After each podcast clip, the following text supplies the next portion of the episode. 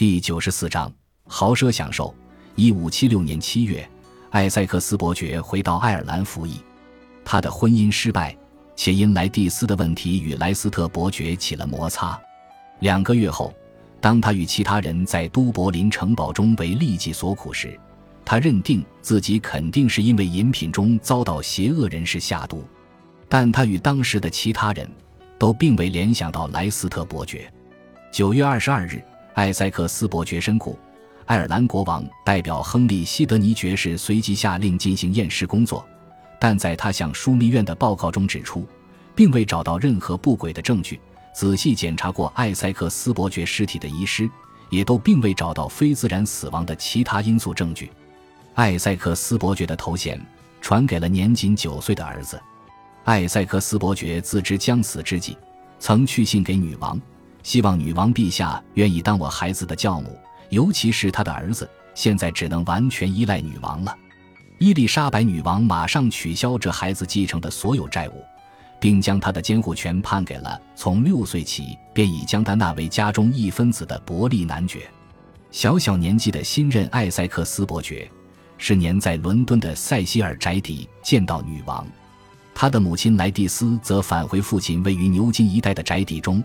她所出的其他孩子，皆根据丈夫的遗愿，被送往亨丁顿伯爵与伯爵夫人在莱斯特郡艾什比德拉所置的家中。此时，伊丽莎白女王心中又想到一个男孩，那就是她十五岁的教子约翰·哈林顿。他的父母一直尽心尽力地服侍他。约翰·哈林顿爵士曾经是他父亲亨利八世的臣子，后来甚至成为伊丽莎白女王与托马斯·西莫将军的中间人。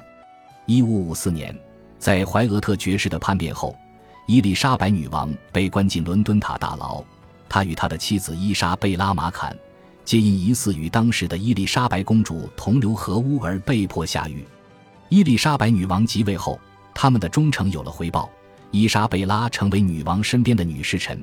一五六一年，女王甚至成为哈林顿大儿子的教母。年纪轻轻的约翰·哈林顿爵士是个聪颖。机智又有创造力的男孩，有着一本正经的幽默感，让伊丽莎白女王十分欣赏他。历史上留存着伊丽莎白女王写给他最早的一封信件，来自1576年，当时他还是伊顿公学的一名学童。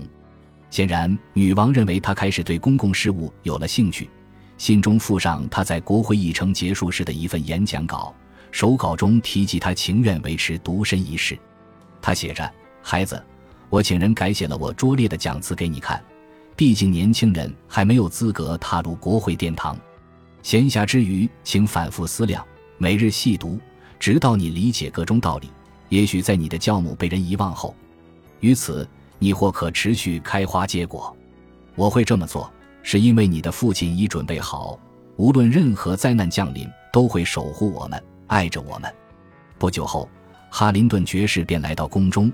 而他的信件与他的公开写作，就成了后代了解女王晚年生活最丰富的信息来源。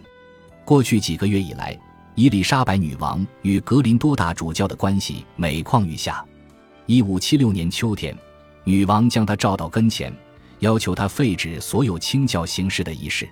格林多大主教本身就是个清教徒，无法违背良心，遵从命令。几周内便准备好以书信方式捍卫自己的信仰。十二月份，他将信件交由莱斯特伯爵转呈给女王，而女王则为此感到相当不悦。他将大主教逐出宫外，两人之间唯一的沟通桥梁就是莱斯特伯爵。而相当同情大主教观点的莱斯特伯爵，试图想要寻找一个妥协之道时，伊丽莎白女王与格林多大主教都不愿意让步。至此，协商陷入僵局。这个情势一直维持到来年春天。一五七七年五月，伊丽莎白女王最后一次询问格林多大主教是否愿意禁止教会中施行清教仪式，他断然拒绝，并哀求着提醒女王陛下，他也是平凡之身，在最后审判时也必须在上帝面前应答自己的行为。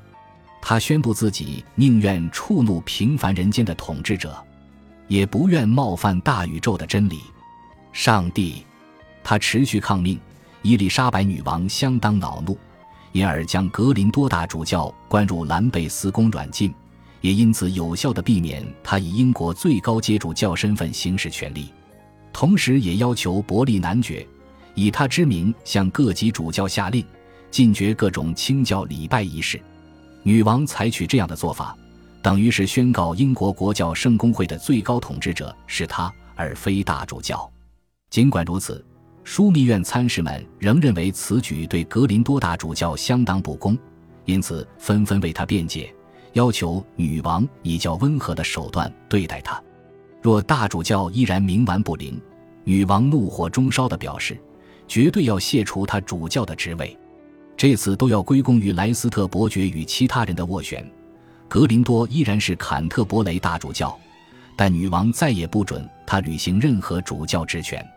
因此，接下来的五年，英国国教一直没有精神领袖，伊丽莎白女王便直接向各级主教下令。长远来看，女王这样的举动却反而害了自己，也让教会组织更加松散，同时进一步刺激了清教运动。尽管克里斯多福海登爵士的政敌们都认为他唯一的能力就是跳舞与马上长枪比武，但伊丽莎白女王却认为他有能力，是个值得重用的人才。他也与女王一样蔑视清教主义，因此女王认为克里斯多福海登爵士能支持他以对付格林多大主教的支持者。女王封他骑士名号，并于157年11月11日指派他成为枢密院议员。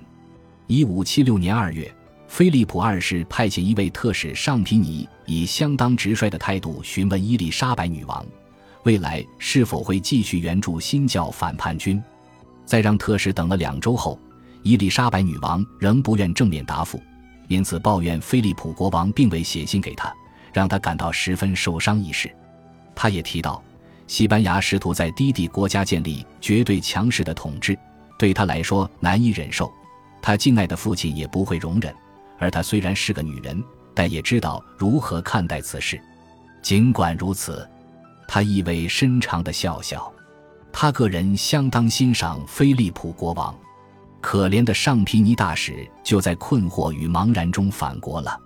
伊丽莎白女王依然持续伪装自己愿意嫁给阿朗松公爵，这一切都是为了牵制菲利普国王的举动。但到了1576年春天。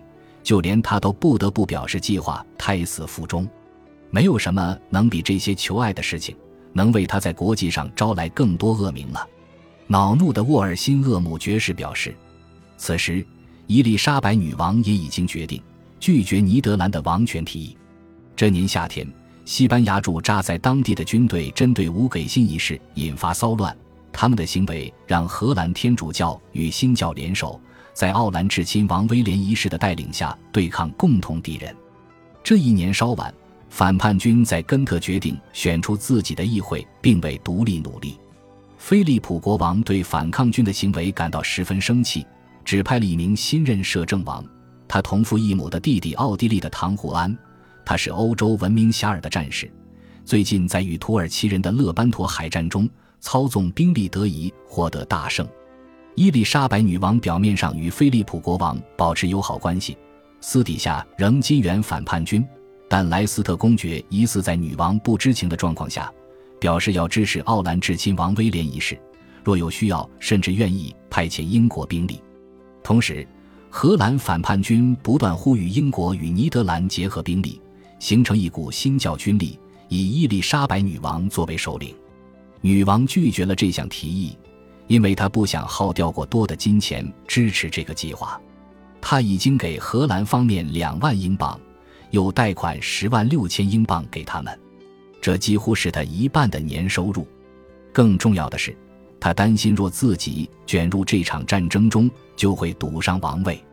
伊丽莎白女王于是自请成为荷兰与奥地利的唐胡安的中间人，但1577年，荷兰方面拒绝了他。而倾向莱斯特伯爵提出的武力援助。同一年稍晚，当奥地利的唐胡安提出相当不错的和平条件时，他们又写信给莱斯特伯爵，表示不需要他的协助了。这可能也是因为莱斯特伯爵的军事历练不及二十年，此时他已年届四十四岁，性格鲜明又常暴怒，因生活衣食无虑而显得肥胖，而且也不再练习马上长枪比武。当他发现自己无缘成为新教军事强人，进而在国际上获得名望时，他感到相当苦涩与失望。我好忧郁，他写信给一位荷兰友人。我几乎无言以对亲王，他的期望几乎完全落空。一五七七年的头几个月，沃尔辛厄姆爵士部下的间谍们发现了一起由奥地利的唐胡安为主谋的天主教阴谋，在吉斯公爵的协助下。他们计划以一万兵力入侵英国，推翻伊丽莎白女王，恢复英国的天主教秩序。唐胡安接着打算与玛丽·斯图亚特成亲，共同统治英格兰与苏格兰。沃尔辛厄姆爵士呼吁女王尽快对玛丽·斯图亚特动用严酷的手段，但伊丽莎白女王又一次拒绝了。但这一年，伊丽莎白女王为了感谢沃尔辛厄姆爵士对国家的贡献。将他册封为骑士，幸好尼德兰地区的事情就让唐胡安有的忙了，因此入侵英国的计划一直未能付诸实行。感谢您的收听，喜欢别忘了订阅加关注，主页有更多精彩内容。